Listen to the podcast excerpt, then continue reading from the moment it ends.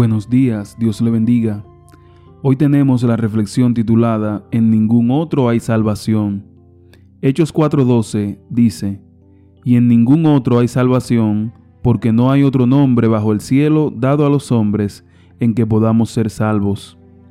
En la base de una estatua se encontró una inscripción griega que dice lo siguiente, El pueblo de Mayos honra a Demeas, hijo de Hemócrates, que ha sido un benefactor público y que ha ocupado un cargo público para la salvación del pueblo.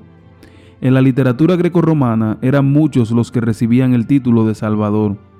La salvación podía llegar a través de personas como Demeas, pero también se manifestaba mediante los dioses, los reyes, los filósofos, los ricos, los médicos, los generales, los sacerdotes. Sin embargo, en la literatura cristiana las cosas son completamente diferentes a su contraparte greco-romana. En el Nuevo Testamento, todas las referencias a la salvación están restringidas exclusivamente a Cristo y a Dios. Una de las declaraciones más significativas al respecto fue la hecha por María, cuando Elizabeth la consideró como bendita entre las mujeres y bienaventurada. María declaró, Engrandece mi alma al Señor y mi espíritu se regocija en Dios mi Salvador, porque ha mirado la bajeza de su sierva, pues desde ahora me dirán bienaventurada todas las generaciones, porque me ha hecho grandes cosas el poderoso. Santo es su nombre. Lucas 1, 46 al 49. María se hace eco de la declaración que había dado el profeta, Mas yo volveré mis ojos a Jehová, esperaré al Dios de mi salvación el Dios mío me oirá. Miqueas 7:7.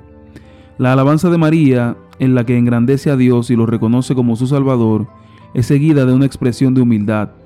Ha mirado la bajeza de su sierva.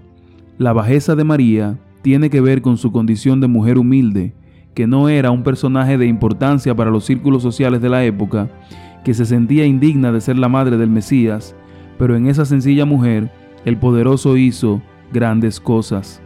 Ese Dios poderoso que actuó en María y que salvó a María, ahora está listo para hacer grandes obras en tu vida. Y la más grande es esta, darte salvación. Como bien dice Hechos 4:12, y en ningún otro hay salvación, porque no hay otro nombre bajo el cielo dado a los hombres en que podamos ser salvos. No es María, no es Elizabeth, el único Salvador es nuestro Señor Jesucristo.